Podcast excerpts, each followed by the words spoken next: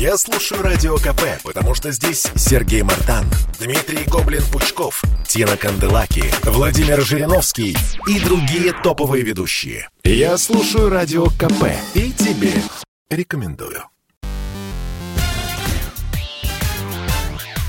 Шоу-бизнес с Александром Анатольевичем на Радио КП.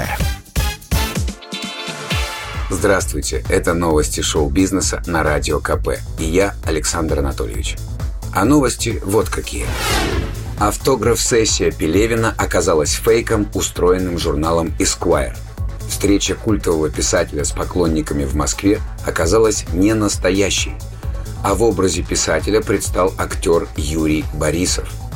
Об этом в своем инстаграме рассказал главный редактор Esquire Сергей Минаев конце лета команда журнала придумала тему для октябрьского выпуска «Fake news» и «Тотальное царство медиа».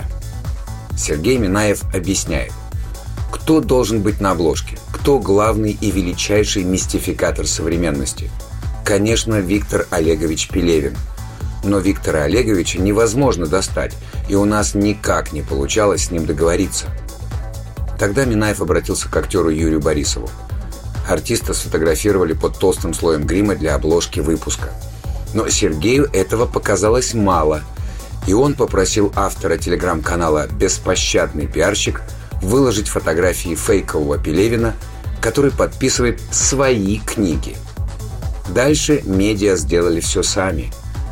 У нас за день было 134 заголовка об этой автограф-сессии, добавляет Минаев. Мистификация полностью удалась. Действительно, все, что медиа скажет, мы готовы есть огромной ложкой и требовать добавки. Певец Ар Келли признан виновным в торговле людьми. Если артист не обжалует приговор, его ждет пожизненный срок. Суд присяжных Нью-Йорка признал звезду R&B виновным в торговле людьми с целью сексуальной эксплуатации – Теперь ему грозит несколько десятилетий тюрьмы.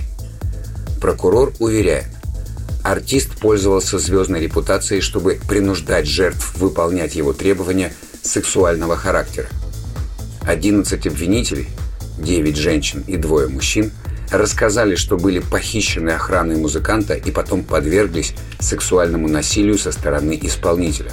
Кроме того, силовики нашли в действиях Аркелли признаки организованной преступности. Всего в суде выступили более 45 свидетелей, причем 6 из них рассказали о связи Аркелли с несовершеннолетними. Одной из жертв стала экс-супруга Аркелли, на которой тот женился, когда ей было 15 лет. Сам Аркелли не признал себя виновным. Его адвокаты собираются обжаловать решение.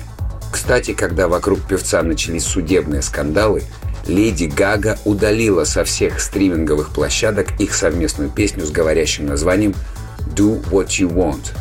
Вот ее мы сейчас и послушаем.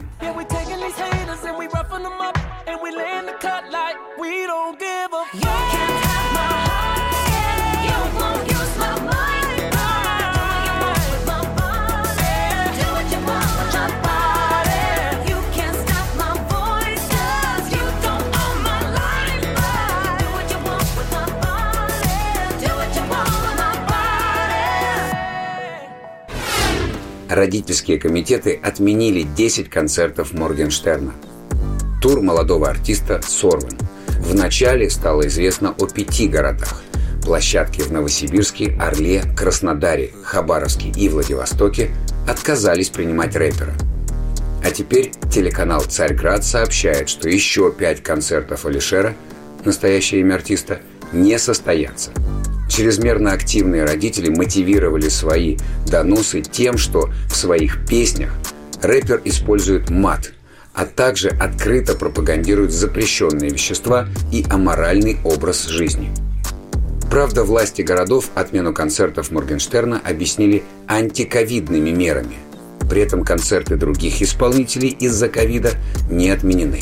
Напомним, на прошлой неделе глава Лиги безопасного интернета Екатерина Мизулина заявила, что Моргенштерн негативно повлиял на пермского студента, который устроил стрельбу в своем вузе. Это был выпуск новостей из мира шоу-бизнеса на Радио КП. Меня зовут Александр Анатольевич. До встречи завтра.